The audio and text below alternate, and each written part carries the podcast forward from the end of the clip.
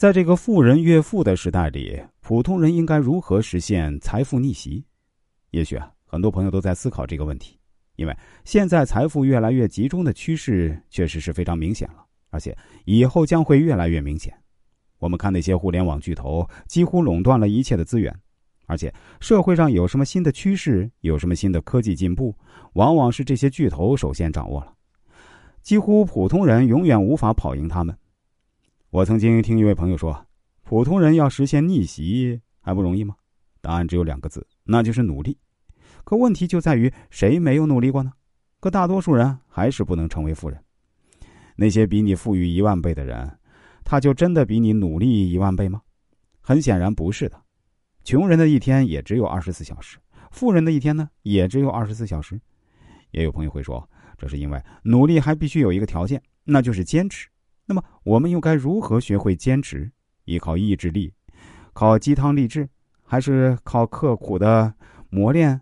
都不是，靠的恰恰就是不坚持。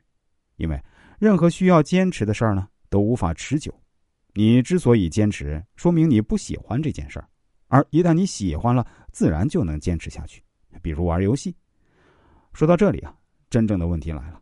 如何找到自己喜欢的事儿，还有机会让自己实现财富逆袭呢？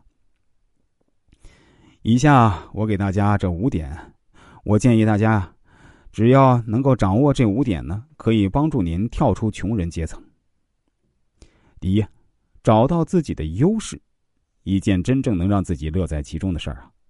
人需要扬长避短，在你的优势上不断投入，回报才是最大的。那么，如何找到自己真正的优势呢？这种优势包括两种，一种是明面上的，比如写作、唱歌、跳舞或者一项体育运动；第二种是隐性的优势。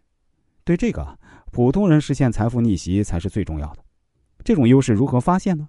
当你对一件事啊，乐在其中不厌其烦，这件事啊给你带来持续的满足，能让你找到自我价值，能让你为了追求完美而甘心忍受枯燥乃至痛苦时。那就是你的隐性优势所在。你值得为了它重新设计人生。第二，重新设计人生，设定你的目标，并赋予伟大的意义。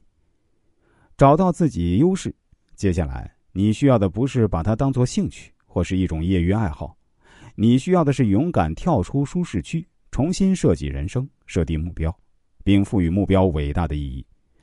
具体而言，就是先设定身份。明确自己想成为什么样的人，比如作家、歌手、舞蹈家、运动员等等。